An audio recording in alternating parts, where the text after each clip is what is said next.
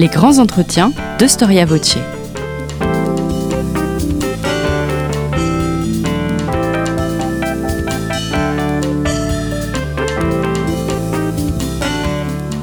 On retrouve Marie-Gwen Carichon. Chers amis, bonjour, bonjour et bienvenue sur Storia Voce, la chaîne de podcast du magazine Histoire et Civilisation un génie, un magicien ou un fou. C'est comme ça que l'un des piliers euh, du régime fasciste, qui s'appelle Dino Grandi, décrit Mussolini dans l'une de ses chroniques. Et on est euh, aux alentours de 1914 fascinante, envoûtante. C'est ainsi que les proches de Mussolini décrivent souvent leur rencontre avec lui. Et pourtant, le 24 juillet 1943, dans la grande salle du Grand Conseil, ce sont ces mêmes hommes, ces piliers du fascisme, qui précipitent la chute de leur maître. Alors qui sont-ils? Étaient-ils plutôt de droite? Étaient-ils plutôt de gauche? Plutôt monarchistes ou républicains?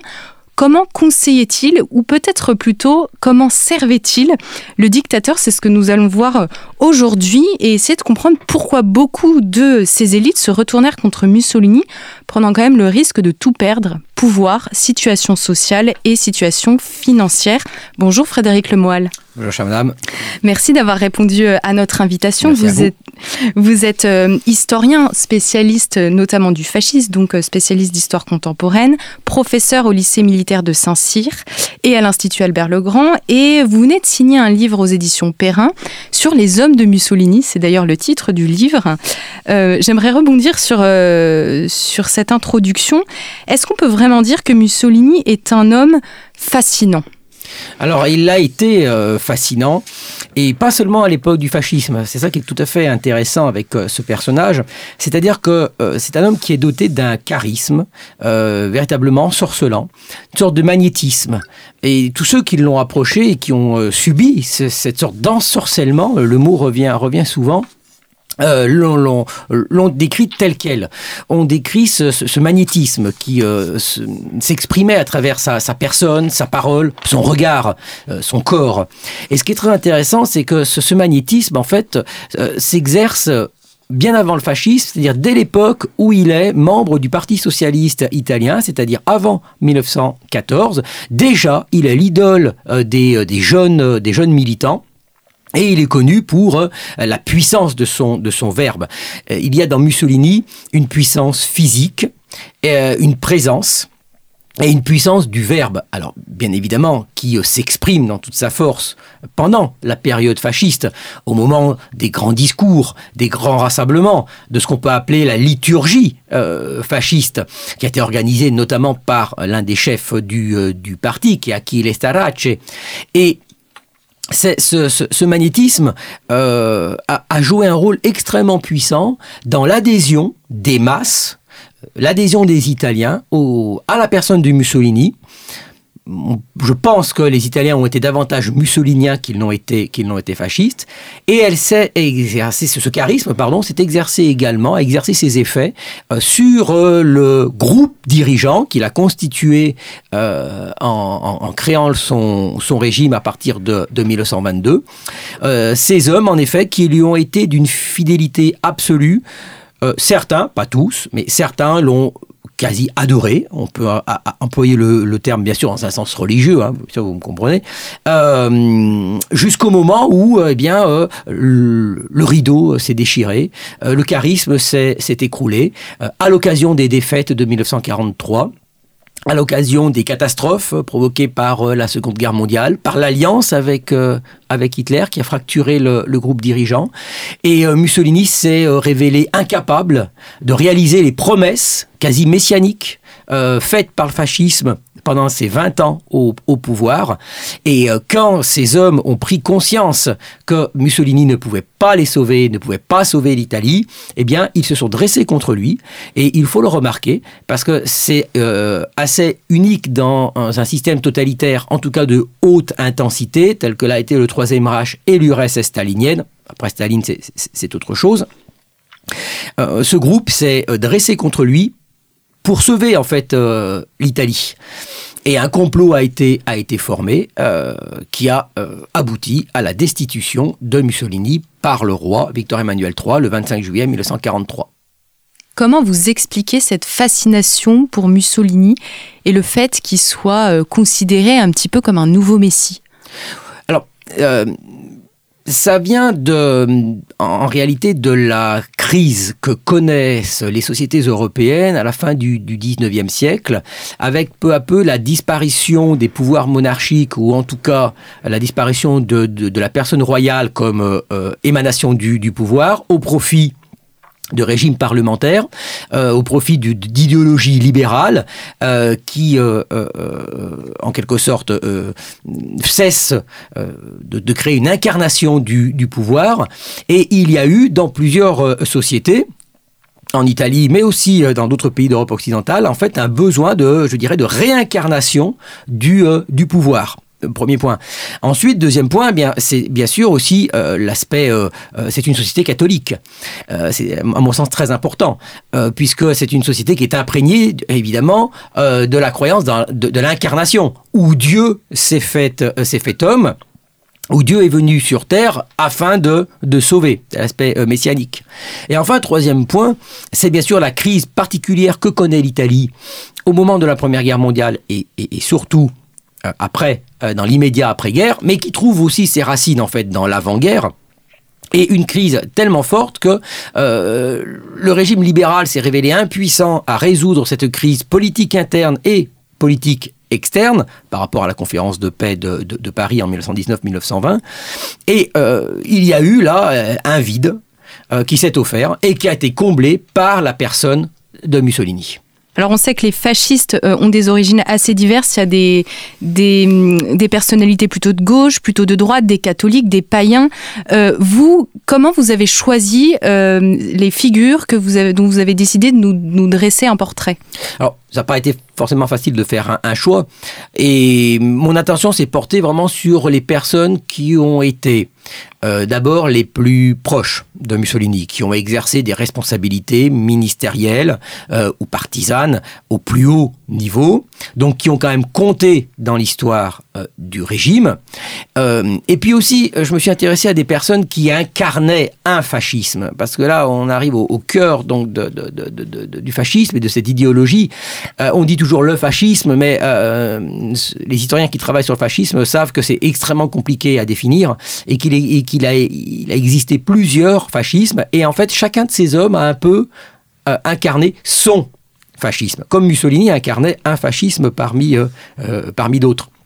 Donc c'est ça qui, qui m'a guidé, en sachant que aucun de ces hommes n'a véritablement eu un poids politique euh, équivalent euh, à celui de Mussolini, ou qui aurait pu en faire un rival de premier plan, bien qu'il y avait certains qui, qui auraient bien aimé prendre sa place, bien sûr. Mais aucun n'a exercé un tel poids qu'il représentait une menace euh, qui aurait justifié une élimination euh, politique, voire euh, physique. On n'a pas cela euh, dans l'Italie fasciste, on n'a pas de purge à la Staline, on n'a pas de nuit des longs couteaux à la, Hitler. c'est un, c'est un groupe qui a été obéissant et docile, qui n'a pas été épuré parce que Mussolini n'avait pas besoin de l'épurer, parce que c'était des hommes fidèles qui, comme on l'a dit au début de notre entretien, subissaient un véritable ensorcellement et il suffisait qu'il fît les gros yeux et il savait très bien le faire, pour que hop, tout le monde rentre dans, dans le rang, absolument terrorisé par le risque de perdre l'estime euh, du Duce. Il y a un aspect servile, hein, un aspect un peu courtisan.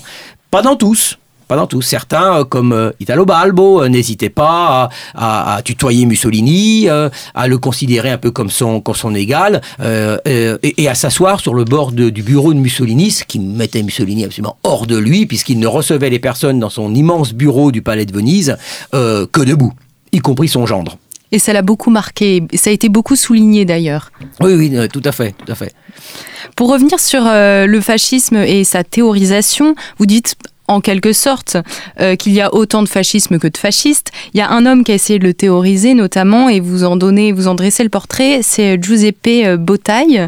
Euh, est-ce qu'il représente une ligne cohérente et finalement partagée par un plus grand nombre ou est-ce que finalement c'était un petit peu un intellectuel qui faisait cavalier seul?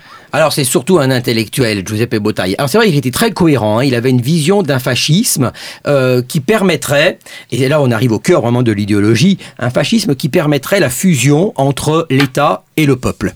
Un peuple qui formerait un seul bloc, si vous voulez, c'est une caractéristique des idéologies totalitaires de voir dans, la masse euh, un, élément unique, le, peuple un, euh, si, j'ose dire, et euh, qui vraiment fusionnerait, il y aurait une fusion entre le peuple, la nation et l'État car le fascisme est avant tout un étatisme. Je, crois que c'est vraiment euh, l'un des points euh, communs aux différents courants du fascisme, c'est le rôle de l'État. Le fascisme est un étatisme qui doit achever, réaliser la promesse du risorgimento, euh, de l'unité, qui doit achever l'unité des Italiens dans l'État. Et le parti n'est qu'un instrument pour réaliser ce, projet idéologique. Et Botaille, c'est vrai, avait une très grande cohérence, mais euh, il avait une vie, comme c'était un intellectuel quand même de haute volée, euh, il, avait une vision quand même si vous voulez, très intellectuelle et par définition très élitiste. C'est-à-dire qu'il euh, il œuvrait à travers les revues, à travers le texte. Euh, il n'hésitait pas à, avoir, euh, à, exprimer certaines critiques. D'ailleurs, sa, revue principale s'appelait euh, Critica Fascista, hein, critique fasciste. Alors, c'était une critique, évidemment, dans le cadre, évidemment, autorisé du régime. Hein. Mais voilà, il ne faut pas imaginer le régime fasciste comme une sorte de, monolithe, hein, d'homogénéisation totale de de la pensée, loin de là. Et donc, le, fascisme de Botaille s'adressait à des intellectuels, euh, s'adressait à la jeunesse. Il voulait vraiment euh, euh, toucher la jeunesse, mais là aussi une jeunesse universitaire, une jeunesse éduquée, cultivée. Ce qui n'était pas du tout le cas du fascisme d'Achille Starace, qui a dirigé le parti pendant les années 30. Euh, Starace était un homme parfaitement inculte, euh, grossier, euh, vulgaire, que Mussolini appelait mon molosse, et Starace d'ailleurs en était très fier, hein, si vous dire un peu, si vous résumez un peu le type. et lui, il avait une vision d'un fascisme beaucoup plus populaire, qui s'adressait davantage aux masses, qui fascinait les masses par les grandes liturgies, par les grandes par les grands rassemblements autour euh, au centre desquels pardon, se trouvait la personne de Mussolini qui était véritablement déifiée. Ce qu'on a aussi un peu chez, euh, euh chez Botaille, mais on ne s'adressait pas au même, euh, au même public. Oui, d'ailleurs, vous dites vous-même que c'était par la culture que euh, italien et fascisme devaient fusionner. Vous expliquez euh, les théories de, de. C'est vrai que tout le monde ne peut peut-être pas fusionner avec le fascisme par la culture. Et non, parce que du, ça, limitait par définition l'impact. D'où l'importance, c'est vrai, de, l'école. Hein. Euh, les, fascistes ont accordé une très grande importance à, l'école. Et lorsque un, grand philosophe, Giovanni Gentile euh, s'était rallié au fascisme et a été au début du régime un ministre de l'éducation nationale, il avait tenté, il avait mis en place une réforme, mais qui était jugée euh, beaucoup trop euh, élitiste, euh, qui visait en priorité les classes élevées. Or, le fascisme est une idéologie plébéienne avant tout. Donc, les fascistes purs et durs avaient énormément critiqué cette cette réforme de, Gentile, et Botaille, lui, a essayé de mettre en place effectivement une une école qui était beaucoup plus en réalité totalitaire, parce que Botaille, il a il a beau être, il nous paraît beaucoup plus gentil, parce que beaucoup plus subtil et intelligent que, que, ce pauvre Starac. Euh, il n'empêche que c'était quand même des idéologies totalitaires, c'est-à-dire qui visaient à une prise euh, de contrôle de l'ensemble de la société et de l'ensemble des, euh, des individus. L'éducation a été pour eux un terrain essentiel et pour évidemment former les futurs fascistes, pour fasciser les Italiens en, en profondeur. De quel milieu social euh, sont issus les activistes fascistes, notamment ceux euh, dont vous parlez dans votre livre? Alors, dans l'immense majorité, ils sont issus de la petite bourgeoisie. Et là aussi, c'est un point, à mon sens, très intéressant et qu'il ne faut pas du tout évacuer parce que ça nous en dit long sur ce qu'est le fascisme et ce qu'est la révolution fasciste. Car, j'insiste euh, beaucoup, pour ma part, à, la suite de, grands historiens évidemment, hein, comme Emilio Gentile, mais sur le caractère révolutionnaire et donc totalitaire, mais la, la nature révolutionnaire du, du fascisme. et comme toujours dans les révolutions depuis 1789, on voit à la manœuvre la petite bourgeoisie. Euh, que l'on a de 1789 à 1968, si j'ose dire, hein, comme révolution, euh, ce sont les, fils de cette petite bourgeoisie qui ont soif euh, d'ascension, qui ont peur du déclassement, qui sont en rupture avec leur milieu, euh, qui sont à la recherche d'une vie euh, beaucoup plus exaltée que celle que leur offre leur, leur milieu, qui peut apparaître assez, assez conformiste. Et euh, eh bien, la plupart du temps, ils sont issus effectivement de ce, de ce milieu de petite bourgeoisie qui était en ascension, en ascension sociale. Ils ont fait des études hein, pour la plupart d'entre eux. surtout, ne les imaginons pas comme des, des brutes épaisses, euh, complètement incultes, enfin sorties, sorties, de cavernes avec des peaux de bêtes, hein, c'est absolument pas ça. Ce sont des gens euh, cultivés, euh, qui ont fait des études, parfois de brillantes études, parfois jusqu'au doctorat, qui sont journalistes, souvent, qui manient la plume, qui aiment la controverse intellectuelle, qui aiment la controverse journalistique. Mussolini on n'a pas fait d'études, c'est un autodidacte, hein, mais il avait quand même une certaine culture et surtout, ça, a toujours été un, journaliste. Il a toujours adoré l'écriture et le métier de, euh, journaliste. Euh, donc, ne les imaginons pas hein, comme des, des brutes épaisses. Euh, voilà, c'est un milieu, c'est un milieu petit bourgeois qui veut créer un nouveau régime avec ce qui se rajoute et ce qui est la matrice essentielle euh, de, ces gens, c'est la Première Guerre mondiale. C'est l'expérience fondatrice de la Première Guerre mondiale. La plupart, ils sont, ils sont pratiquement tous des anciens combattants. Et ceux qui n'ont pas été parce qu'ils ont été trop jeunes, comme euh, Ciano fils ou euh, Alessandro Pavolini, rêvent de connaître aussi ce feu. Donc ils sont allés en Éthiopie en 1935-36 pour connaître cette exaltation du, feu, cette guerre fondatrice hein, de l'homme et du nouvel Italien fasciste. Et pour eux, donc euh, cette expérience, elle est fondatrice parce que c'est la génération du front. Euh, ils, ont une mission, c'est de préserver l'héritage de la Première Guerre mondiale, l'héritage de ceux qui sont tombés, l'héritage des anciens combattants, euh, tout cet héritage qui était menacé en 1919 par les négociations de paix à Paris, par les puissances occidentales, qui, ne, qui menaçaient de ne pas donner à l'Italie tout ce qui avait été promis en 1915, quand l'Italie était entrée en guerre dans le camp de, de l'entente. Et euh, les négociations étaient extrêmement difficiles, et le, ça avait créé ce mythe qui est en partie un mythe, euh, de la victoire mutilée, de la vittoria mutilata, c'est un terme inventé par, par D'Annunzio, et de cette, ce sentiment de victoire mutilée est née une crise euh, nationaliste dans la petite bourgeoisie. Faut s'imaginer que les, pays, les, paysans du sud de l'Italie étaient, euh, étaient sensibles à, à, cette question. Ils ne savaient pas du tout était Fiume ou la Dalmatie. Hein.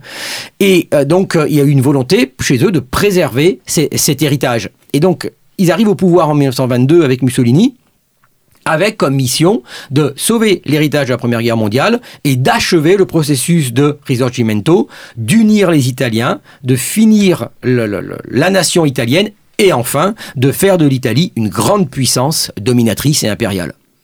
Vous avez insisté euh, sur euh, euh, le côté intellectuel en fait de ces hommes. Il y a beaucoup de journalistes, beaucoup qui savent écrire. Et d'ailleurs, lorsqu'on vous lit, vous mettez beaucoup en avant les journaux intimes de ces personnalités. On a l'impression que tous ils tenaient un peu un journal de bord. Alors c'était la mode hein, aussi à cette époque. Hein. on tenait beaucoup de, journaux, un journal intime dans les milieux aristocratiques. le roi Victor Emmanuel III tenait lui aussi un journal, alors qui est assez sec parce qu'il disait, comme Louis XVI, il mettait mettait deux, mots par jour. Euh, mais euh, c'était vraiment une pratique euh, que l'on que l'on inculquait aux enfants dans dans l'aristocratie, dans la bourgeoisie, dans les différentes strates de la bourgeoisie. Et donc pour nous, c'est évidemment une source de, importante, parce que le journal intime nous permet toujours de rentrer dans l'intimité dans, de la personne, dans l'esprit de la personne, nous permet de vivre des événements. Alors bien sûr, là, l'analyse historique doit jouer. le journal intime a-t-il été publié? Euh, si oui, a-t-il été retravaillé euh, avant? A-t-il été rédigé dans une perspective de, euh, publication? Et donc, dans ce cas, est-il est-il sincère? C'est une, question. La meilleure source que nous, que nous avons, c'est le journal intime de Ciano, de Galeazzo Ciano, le gendre de Mussolini, qui a été son ministre des Affaires étrangères de 1936 à 1943, qui a été republié récemment en France par les éditions Perrin avec une très belle euh, préface de, euh, de Marousseau euh, Serra. Le, ce journal est vraiment une, mine pour nous, puisque on, y découvre les confidences de Mussolini, ce que Mussolini pense, exprime dans le, dans le privé. Nous avons également, dans un autre genre, le, journal de, de, sa maîtresse, de sa dernière maîtresse, Clara Petacci, où là aussi il y a des propos dans l'intimité qui, sont qui sont tenus. Donc on, arrive à découvrir un Mussolini qui est qui est particulier parce qu'il y a l'homme public et l'homme et l'homme privé. Donc ce sont des sources pour nous qui sont absolument essentielles, euh, en sachant que euh, Chano rédige son journal aussi sans aucun doute, comme dans une perspective de justification, surtout à partir du moment où il y a une divergence entre lui et Mussolini à propos de l'alliance allemande, à laquelle Ciano était tout à fait d'accord au début, mais euh, dans un sens d'équilibre avec les Anglais. Et euh, quand euh, Mussolini s'oriente vers une alliance en bonne et due forme, exclusive avec le Troisième Reich, son gendre commence vraiment à s'y opposer, autant qu'il peut, c'est-à-dire pas grand-chose. Et sans doute son journal lui sert de future justification. C'est la raison pour laquelle quand il a, quand le régime s'est écroulé et que euh, il a été arrêté, les Allemands ont, absolument voulu mettre la main sur ce journal pour euh, euh, éviter une publication de passage qui, qui, aurait été très très compromettant. Et fort heureusement, ils n'ont pas mis la main dessus. Le gendre de Mussolini avait été proche du pouvoir. il était proche de Mussolini. Est-ce que le népotisme était courant? Non, pas chez Mussolini. Il euh, n'y a pas de népotisme. Euh, il n'a pas favorisé ses, ses fils. Euh, son frère, lui, il est proche de son frère. il a confié la direction du, quand il arrive au pouvoir, il a confié la direction de son journal Il Popolo d'Italia, qui avait été une matrice essentielle hein, pour, pour lui, pour la conquête du pouvoir et pour s'imposer en Italie. Donc il avait confié à son frère en qui il avait une, une, grande confiance. Euh, il ne favorise pas son, ses fils. Il est proche de sa fille euh, Eda, qui a à peu près le même caractère que lui, c'est-à-dire assez volcanique. Et par contre, avec le gendre, effectivement, quand euh, Galeazzo a épousé Eda, euh, Ciano était un jeune diplomate pas plus prometteur qu'un autre, hein, euh, mais il était quand même déjà le fils d'un hiérarque. Hein, euh, il est fils de son père, hein, Costanzo, euh, qui était très proche de Mussolini à tel point que on, pensait que c'est lui qui était le dauphin de, Mussolini, hein, Ciano père. Et du moment où Ciano fils épouse le, eh bien, sa carrière s'en trouve évidemment très favorisée. Mussolini lui confie d'abord un poste de secrétaire d'État à la propagande où il fait ses armes ministérielles, et en 36, à une époque très importante, parce que c'est après la guerre d'Éthiopie, euh, dans un contexte de radicalisation des, des, relations internationales, il lui confie le poste de ministre des Affaires étrangères, qu'il a conservé jusqu'en février 43. Euh, Cano a été destitué euh, brutalement, c'est la, la pratique mussolinienne, hein. il confie un portefeuille, et euh, du jour au lendemain, euh, sans explication, sans justification, il fait soit un grand remaniement, soit une destitution brutale, c'est ce qui est arrivé à son, à son gendre. Alors c'est vrai qu'il y avait avec lui une divergence désormais très profonde de politique étrangère pendant, pendant la guerre. Et ça s'est quand même très mal fini. Euh, d'ailleurs, le fils de son gendre a écrit un livre quand grand-père a fait fusiller papa. alors là, je, raconte un peu la fin, mais c'est vrai qu'il a été fusillé, Ciano, donc le, le, mari de la fille de Mussolini. Tout à fait. Alors ça finit en drame shakespearien, puisque Ciano a participé au complot de juillet 1943, euh, c'est-à-dire qu'il s'est associé à l'un des grands vraiment du fascisme qui était Dino Grandi, qui a été un peu le maître d'œuvre du, du, complot. Euh, Dino Grandi qui avait rédigé un ordre du jour euh, pour une séance du Grand Conseil fasciste, qui était l'organe collégial de direction du, du PNF, du Parti national fasciste. Cet ordre du jour destituait Mussolini de ses pouvoirs militaires, donc en fait lui portait un coup politique mortel Et Ciano, lors de cette séance absolument euh, romanesque, euh, puisque plusieurs dirigeants étaient venus avec des grenades et des revolvers dans, dans, dans les poches, hein, et, et, pensaient même être, arrêtés à, à l'issue de la, de la réunion, qui a duré toute la nuit du 24 au 25, eh bien Ciano a voté l'ordre du jour, alors qu'il n'était pas obligé, mais euh, tel Brutus, euh, il s'est associé au conjuré pour abattre son beau-père. Euh, il l'a payé chèrement de sa vie, car les Allemands, après la chute de Mussolini, les Allemands ont mis la main dessus, et Hitler en a fait un test, en quelque sorte. Quand Hitler a, installé Mussolini à la tête de la République sociale italienne, dans le Nord, une sorte d'État fantoche, plus ou moins contrôlé par les, par les Allemands, euh, Mussolini a été mis euh, au défi. Euh, il fallait absolument qu'il euh, qu'il prouvât qu'il était toujours le dictateur féroce. Euh, et non pas celui qui s'était fait renverser par, euh, par ses amis. On n'imagine pas Hitler euh, dans, un tel, dans une telle situation. Et la tête de Ciano était le prix à, à payer. On n'avait pas pu mettre la main sur le roi, ni sur le maréchal Badoglio, qui avait succédé à Mussolini à la tête du gouvernement. Donc c'était Ciano qui, dont on exigeait la, la mise à mort les Allemands l'exigeaient, les durs du fascisme, les durs de la République de Salo euh, exigeaient la tête de, euh, de Ciano, euh, qui a servi un peu de, de, bouc émissaire. Donc il a été traduit devant un tribunal spécial à Vérone, c'est pas très romantique, hein, mais c'est pas très Roméo Juliette, mais euh, loin de là. Et il a été condamné à mort après un procès évidemment totalement totalement grotesque, euh, qui n'a rien à envier au procès du tribunal révolutionnaire de 1793 euh, ou des, grands procès de Moscou du camarade Staline. Et à l'issue de ce procès, il est condamné à mort, avec également le maréchal Debono, qui avait fait partie aussi de la, de la conjuration, et puis des seconds couteaux.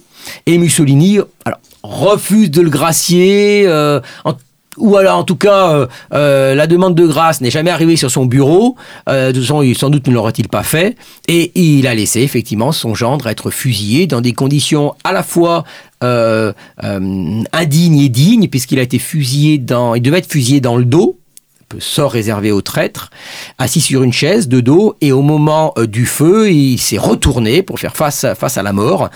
Et il n'a pas été tué sur le coup, il, a été criblé de balles, mais pas, tué sur le coup, il a, été achevé d'une balle dans, euh, dans la tête, dans des souffrances, dans des souffrances euh, terribles. Est-ce que l'exécution euh, de Ciano et des autres est révélatrice d'un usage systématique de la violence? Alors c'est compliqué parce que euh, le fascisme est, violent, idéologiquement violent, il, exalte la violence, euh, elle fait partie selon lui de la nature humaine et rien ne doit l'entraver. Ils sont violents, Mussolini est violent dans les mots, euh, et les chemises noires ont été évidemment violents, elles ont mis à feu et à sang tout le centre et le nord de l'Italie. Le fascisme est violent dans les guerres qu'il mène, notamment dans les guerres coloniales, dans les répressions dans les Balkans, entre 1941 et 1943. C'est des épisodes peu connus, hein, mais ce qui s'est passé en Libye, ce qui s'est passé en Éthiopie, en Somalie, euh, est absolument terrible, hein, des répressions vraiment euh, extrêmes. Alors qu'en Italie, la violence a, été baissé d'un cran immédiatement une fois que le régime a été a été installé. Euh, il exalte, le fascisme exalte, pardon, exalte la violence, euh, veut faire des Italiens des guerriers, c'est pour ça qu'il les lance dans la guerre en Éthiopie et, en Espagne. Mais Mussolini n'est pas un homme cruel, c'est un homme violent. Euh, il est violent par les mots, il est violent euh, par son idéologie, euh, il est assez violent dans son rapport avec, les femmes, dans ses rapports intimes avec, les femmes. mais c'est pas un être cruel. Et tout le, groupe que, j'ai décrit dans, le livre, vous ne trouverez pas des, un Himmler.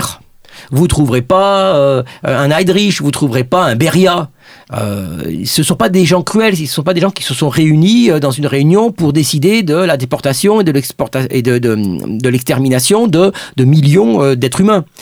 Le, il n'y a, pas de, il a pas de cruauté chez Mussolini. Donc il n'y a jamais eu de purge, en fait, euh, violente.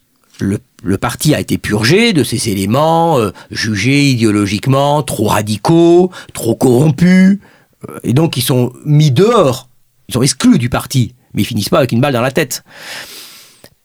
Donc en fait, ce qui s'est passé en 1943, c'est un basculement. C'est un basculement parce que la chute du, régime a, été une stupéfaction pour les durs du régime qui ont considéré que euh, le fascisme avait été trahi, donc mort au traître, comme dans toutes les révolutions. Et ils ont considéré que le peuple italien avait trahi dans son ensemble. Parce que le peuple italien a applaudi, pas dans sa totalité, mais il a quand même applaudi à la chute du régime. Donc il devait payer. Et à partir de 43 de la République de Salo, le, fascisme euh, fait comme tous les totalitarismes, il se retourne contre son propre peuple. Ce qu'il ne faisait quand même pas, à part les opposants, bien évidemment, hein, le régime est une dictature, il y a une police politique, il un tribunal spécial, voilà. Mais enfin, les opposants, si vous voulez, n'étaient pas envoyés dans des goulags, il n'y a pas de goulag en Italie, ils étaient envoyés, au, euh, s'appelle le confino, on connaît bien nous aujourd'hui, ça s'appelle le confinement, dans des régions euh, reculées d'Italie, c'était des résidences surveillées. Bon, bah c'était pas le Club Med, évidemment, hein, euh, on est bien d'accord. mais enfin voilà, c'est pas le goulag, c'est pas des camps de concentration, c'est pas d'achot. Donc cette violence, elle s'est vraiment déchaînée en 43 au moment où l'Italie sombre dans, la guerre civile. Et c'est là, sous la pression des durs du régime, que Mussolini voilà, sombre dans, dans la violence.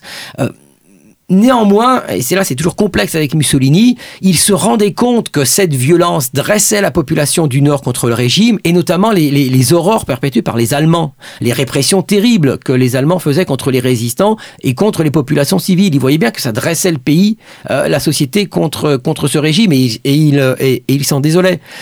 Et en fait, à, la fin du régime, il aurait bien voulu, il avait imaginé une, une sorte de transition du pouvoir euh, politique avec les forces les plus euh, à gauche de, de la résistance. Bon, ça n'a pas fonctionné, mais en fait, c'est un homme qui fait de la politique, qui a toujours fait de la, de la politique. Donc c'est pas c'est pas le plus fanatique de la bande, si vous me permettez l'expression.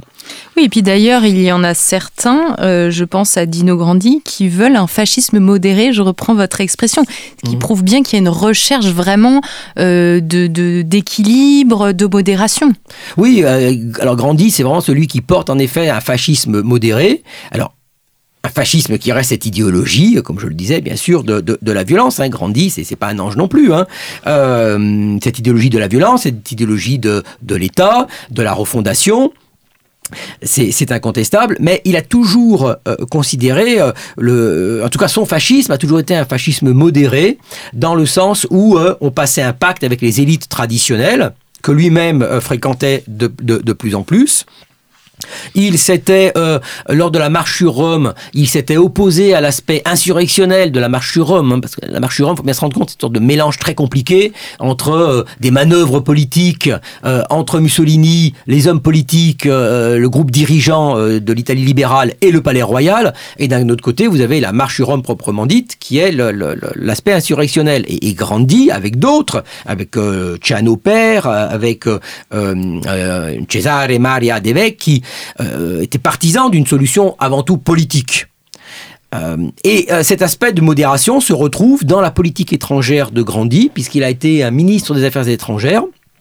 au, tournant de la fin des années 20 et du début des années, des années 30, et il a mis en place une, une politique étrangère qui était quand même, qui avait des aspects modérés, c'est-à-dire que l'Italie trouvait toute sa place dans ce qu'on appelle la sécurité collective, c'est-à-dire la politique euh, d'entente et de dialogue euh, mise en place après la, seconde, la Première Guerre mondiale euh, dans le cadre de Genève et de la SDN, le fameux esprit genevois. Ce qui n'empêchait pas, évidemment, là aussi, euh, euh Grandi euh, de voir, euh, d'avoir un projet pour l'Italie qui était quand même un projet de puissance, un projet de force que devait exprimer le, fascisme. Donc, vous comprenez, même quand ils sont modérés, il ne faut pas se tromper dans, le sens de, modération. ils, sont, ils sont quand même fascistes. Mais effectivement, il y a une vision particulière. À mon sens, ce qui est très intéressant, cette histoire de modération, euh, c'est ce qui se passe en 38 lorsque Mussolini euh, opère un tournant euh, fondamental avec l'introduction des lois antisémites qui commence en juillet 1938 et s'étale sur plusieurs, sur plusieurs mois, et l'alliance avec Hitler, le voyage d'Hitler en mai 1938, qui débouche sur la signature du pacte d'acier en mai 1939. Eh bien, cette politique antisémite a fracturé le groupe dirigeant fasciste. On a, on a, on a les, comptes rendus des, des, réunions du, euh, du Grand Conseil fasciste, et on voit bien qu'une partie d'entre eux s'oppose complètement à, euh, à, l'introduction, à l'imitation, ce qu'ils considèrent comme une imitation servile des lois antisémites. Balbo, qui est là non qui n'est pas un tendre, il gouverne la, colonie de Libye et il protège les juifs, les juifs en, en, en, Libye. Pareil, le groupe dirigeant se fracture autour de l'alliance avec Hitler. Et vous avez toute une partie du groupe dirigeant qui n'est pas du tout d'accord avec cette alliance, en tout cas telle que la conçoit Mussolini. Alors ça, c'est évidemment très intéressant. On n'imagine pas le groupe dirigeant nazi se fracturer autour de la question de, l'antisémitisme. Donc il y a bien effectivement différents courants, différents, différents fascismes qui, euh, qui s'expriment modérés sur certains points, plus radicaux sur certains. C'est toute la complexité en fait du fascisme, comme on le disait au début, euh, et de la complexité de ces hommes qui eux-mêmes ont évolué, bien évidemment, entre euh, le Balbo de 1922, euh, qui ressemble à un révolutionnaire sans culotte de, de 89, et, et, et, le Balbo de 1940, juste avant sa mort. C'est pas tout à fait non plus le même personnage qui ils ont pris de l'épaisseur. Certes, ils se sont un peu embourgeoisés aussi. Hein, ça peut des, certains sont devenus des maréchaux d'empire, donc ils sont un peu embourgeoisés, ils sont enrichis. Hein. Alors là, le fascisme était une bonne affaire hein, pour eux. Hein. Ils sont beaucoup enrichis. Donc là aussi, comme les maréchaux d'empire, ils aimeraient bien à un moment ou à un autre en profiter. Vous dites qu'il y a plusieurs vraiment manières de, Enfin, il y a vraiment plusieurs fascistes. C'est important de le, de le préciser si on, si on reprend l'exemple de Luciano et de Dino Grandi, euh, est-ce que dans ce cas-là, ils ont pu mener eux-mêmes une véritable politique et, euh, et, avoir de véritables actions diplomatiques euh, indépendantes des ordres de Mussolini ou est-ce qu'ils n'étaient que des exécutants? La, première réponse, euh, ça serait de dire euh, oui, ils ont été des exécutants. Euh, Mussolini reste le deus ex machina de la politique étrangère. avec le roi, qu'il ne faut pas non plus sous-estimer, le roi Victor Emmanuel III a des pouvoirs en politique étrangère que lui donne la constitution italienne, le, statuto, et il, aime beaucoup les questions de politique étrangère et il a une très grande expérience et beaucoup de connaissances. C'est un homme extrêmement intelligent et cultivé en politique étrangère. Mais c'est quand même Mussolini qui qui décide. Et il a laissé faire Grandi jusqu'au moment où il a considéré que Grandi allait trop loin euh, dans cette politique euh, d'accointance avec les démocrates de, Genève, qui était tout à fait pas vraiment la tasse de thé euh, de, Mussolini, et donc il l'a destitué du jour au lendemain, et ça a été terminé. néanmoins, il l'a envoyé comme ambassadeur à Londres, à une époque où il, il, veut garder le contact avec Londres ou le faire un jeu de bascule entre Londres et, Berlin, euh, jusqu'au moment où il choisit Berlin. Et là, euh, Grandi reste ambassadeur à Londres jusqu'en 39, mais il ne peut plus rien faire. Et, et euh, bien sûr, euh, euh, quand on lit son journal, on a l'impression, bien sûr, qu'il est à la manœuvre. Mais en réalité, non, c'est Mussolini qui, qui décide. Et l'alliance avec Hitler, c'est Mussolini qui l'a voulu. Le pacte d'acier, c'est Mussolini qui l'a voulu. C'est Ciano qui l'a certes signé. D'ailleurs, je suis sûr qu'il l'a fait exprès pour, pour le compromettre. mais Ciano n'avait pas la possibilité de, de s'y opposer, à moins de démissionner. Mais, mais Chano était trop vaniteux euh, et aimait trop le pouvoir pour, euh, pour démissionner, jusqu'au moment où euh, Mussolini l'a débarqué en, en 43 hein, dans une phase de, de, de, nouvelle impulsion radicale qu'il veut donner au, au, régime. On, voit aussi que Mussolini, il est assez politique dans son choix des, des, hommes qui l'entourent et des piliers qui vont l'aider à porter le fascisme. Et je trouve que ça se voit beaucoup lorsque vous, vous parlez du parcours de Cesare Maria De Vecchi. Alors vous me reprenez évidemment, mon accent italien est moins, est moins, bon que le vôtre. et il le place exprès près du pape en fait, parce qu'il sent que c'est presque son éducation qui va faire le travail, alors que d'autres euh, de son entourage sont un petit peu brutes de décoffrage, pour reprendre votre expression, et ne seraient pas à même de traiter correctement euh, avec Pie XI. Tout, à fait, parce que Mussolini, euh, c'est un manœuvrier hors pair. c'est un virtuose de la politique et c'est pour ça qu'il les a tous écrasés et qu'il les a tous dominés parce qu'il il, a des capacités de manœuvre, des capacités politiques, des capacités pour juger les hommes qui sont hors pair. Et en effet, l'exemple que vous prenez est tout à fait, vraiment tout à fait intéressant, puisqu'en effet, Devecchi, qui c'est un fasciste, monarchiste et catholique. Euh, Ce qui prouve bien la multiplicité encore des origines. Voilà, parce que le fascisme, en fait, euh, bien sûr, le fascisme, il est républicain. Euh, il vient de la gauche, il vient du socialisme. C'est un socialisme qui se réconcilie avec le nationalisme. C'est ça le fascisme, hein, s'il fallait résumer en trois mots, c'est ça, c'est un socialisme qui se réconcilie avec le nationalisme. Donc il vient de la gauche, donc ils sont extrêmement républicains et extrêmement anticléricaux. Vous ne trouverez pas plus anticlérical que Mussolini. Mussolini aimait dire euh, euh, je suis catholique mais antichrétien. donc il déteste les curés, il déteste l'Église. Euh, et pourquoi il est catholique? Parce que catholique, en fait, c'est l'identité italienne. Mais il est pas, il se dit pas chrétien parce que les valeurs du christianisme, euh, ça aurait échappé à personne, sont pas tout à fait euh, en adéquation avec les valeurs du, du fascisme.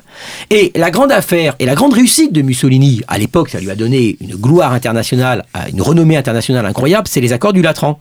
C'est la réconciliation entre l'État italien et la papauté les accords du Latran du 11 février 1929 qui donnent à, à, l'Église, à la papauté, pardon, un État, la Cité du Vatican, que nous connaissons euh, nous, hein, avec ses 44 hectares, et également un concordat qui est quand même assez favorable à, à, à l'Italie. Donc, il y a une réconciliation. Bon, ben, il faut envoyer un ambassadeur. Alors, Mussolini est quand même pas, quand même pas dingue au point d'envoyer le plus anticlérical, le plus bouffeur de curé euh, auprès de sa sainteté. Donc, il va choisir dans son entourage, dans, dans, dans, dans ses hommes, celui qui incarne les, un fascisme le plus euh, monarchiste et euh, le plus catholique qui est donc le plus susceptible de plaire à Pie XI, qui était euh, un pape qui n'était pas franchement un pape modéré, qui n'avait pas un caractère euh, euh, facile. Donc il fallait quand même une forte personnalité pour pouvoir négocier avec cet homme intransigeant qui était qui était Pie XI. Donc on voit vraiment l'intelligence des hommes de Mussolini. Vous citez dans votre ouvrage l'ancien ministre des Finances euh, Alberto De Stefani qui, en 1943, alors que le Grand Conseil est réuni un peu pour faire un bilan de la politique euh, de Mussolini, il dit la chose suivante si j'étais placé devant l'alternative entre la patrie le régime, je choisirais la patrie.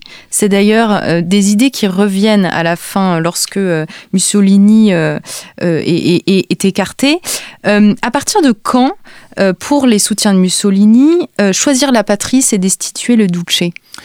Alors, euh, le tournant, comme je le disais, c'est l'alliance avec l'Allemagne qui vraiment perturbe le groupe dirigeant et suscite un vent, un vent de, fronde.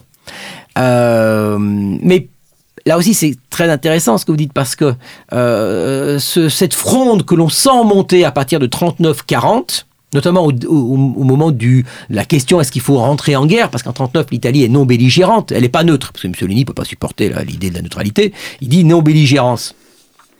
Euh, on sent monter quand même euh, cet esprit de fronde, mais ils ne vont pas jusqu'à euh, le renversement, jusqu'au complot, tout simplement parce qu'ils ne peuvent pas, ils peuvent pas politiquement, et je dirais même ils ne peuvent pas intellectuellement, voire sentimentalement, ils ne peuvent pas s'en débarrasser, se débarrasser de Mussolini. Ils n'imaginent pas encore leur vie et le régime, mais même leur vie, hein, sans, sans Mussolini. Donc la fronde, elle est en gestation. Et puis en 40, on rentre en guerre. Bon, les succès sont pas au rendez-vous. Euh, en plus, en octobre 40, euh, l'Italie envahit. Euh, Mussolini ordonne l'invasion de la Grèce, qui se passe très très mal, puisqu'ils ont failli, ils ont été éjectés de Grèce et ils, ils ont même failli être éjectés d'Albanie, donc une humiliation absolument sans nom. Et Mussolini a envoyé euh, euh, un certain nombre de hiérarques euh, faire la guerre. Or, comme je le disais tout à l'heure, c'est des vieux maréchaux maintenant. Hein, donc, repartir en guerre en plein hiver dans les montagnes d'Albanie et de Grèce, ça les enthousiasme pas, loin de là. Donc là aussi, il y a une, certaine cassure, au moins une usure du lien. Et bien sûr, ce qui va vraiment déterminer les choses, c'est les défaites de 42, les défaites en Afrique du Nord, les bombardements des villes italiennes qui commencent, euh, et puis en 43, bien sûr, le débarquement des Alliés en Sicile, qui euh, là signe très très clairement la fin euh, la fin de l'aventure. Et, c'est là où, comme on le disait tout à l'heure, le voile s'est déchiré pour eux. Ils ont considéré que le salut de l'Italie passait par le renversement de Mussolini. Alors là où on rentre dans des choses très complexes, cette affaire de complot de juillet 43, c'est qu'est-ce qu'ils voulaient? Euh, en fait, sans aucun doute, la majorité ne voulait pas la chute du régime. Ils voulaient euh, euh, changer Mussolini. Et certains pensaient même que leur nom pourrait être choisi par le roi, parce que c'est la complexité de ce régime. C'est Mussolini avait donné en 1928 le pouvoir au roi de choisir son successeur au milieu d'un groupe évidemment de fascistes, mais c'était ça revenait au roi. Donc plusieurs des conjurés, euh, comme Grandi, hein, euh, pouvaient euh, voir Ciano, pouvaient penser que le pouvoir leur reviendrait. Or le roi, il avait son propre complot. Il a attendu la mise en minorité de, de Mussolini. Et le lendemain, le 25 juillet, alors que Mussolini ne s'y attendait mais absolument pas, il le fait venir dans sa villa, la villa Savoia, et il le, il le fait arrêter. Et là, le régime s'écroule, comme un château de cartes. En quelques heures, tout, tout, tout s'est écroulé. Et euh, c'est pas ce qu'il voulait. Euh, c'est un peu des thermidoriens. Parce que j'aime bien les comparaisons avec la Révolution dans toute cette histoire. Euh, ce sont des thermidoriens. Euh, voilà, ils se sont débarrassés du dictateur.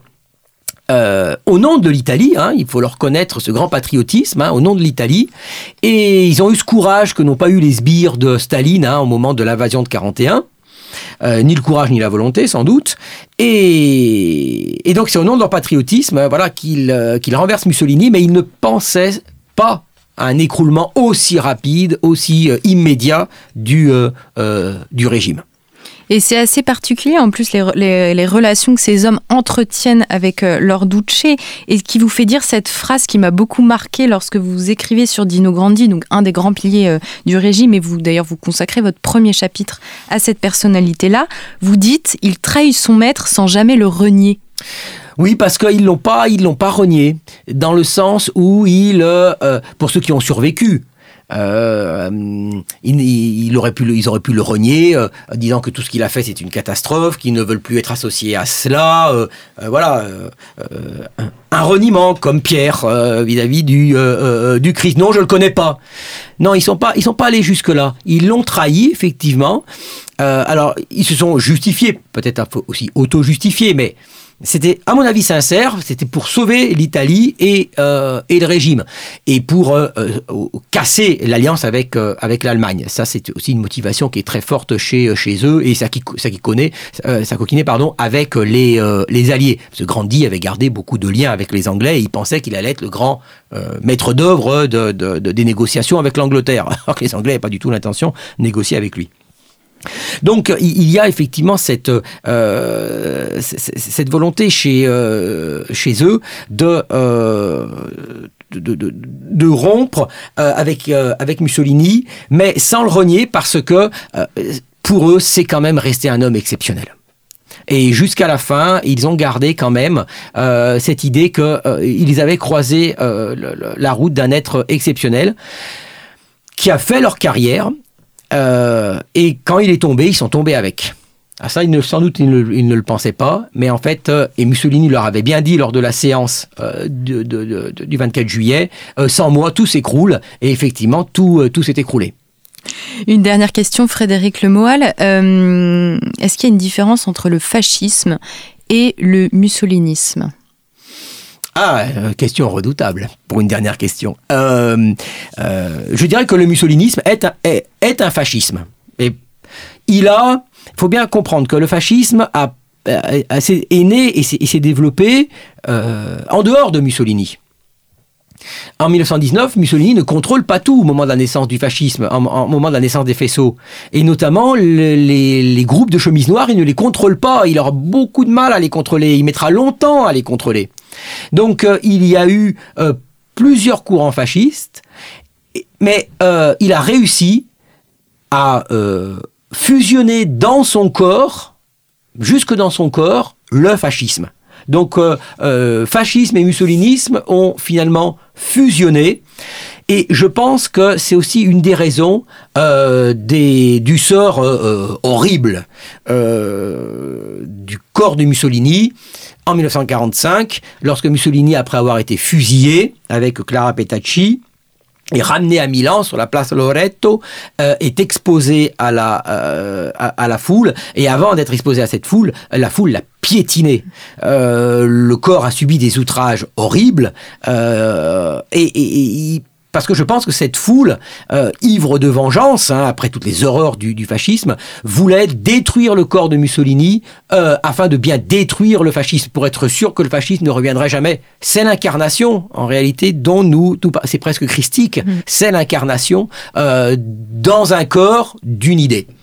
Merci beaucoup Frédéric Merci Lemoyle. Merci d'avoir répondu à nos questions. Je rappelle que vous êtes l'auteur de nombreux ouvrages sur le fascisme, bien entendu, mais le dernier euh, nous parle des hommes de Mussolini et nous permet de comprendre la relation que Mussolini entretenait à la fois donc avec ses proches, mais peut-être plus généralement avec le peuple qu'il prétendait essayer de diriger. Merci à tous pour votre écoute et pour votre fidélité. Je vous dis à bientôt pour un nouveau numéro de nos grands entretiens.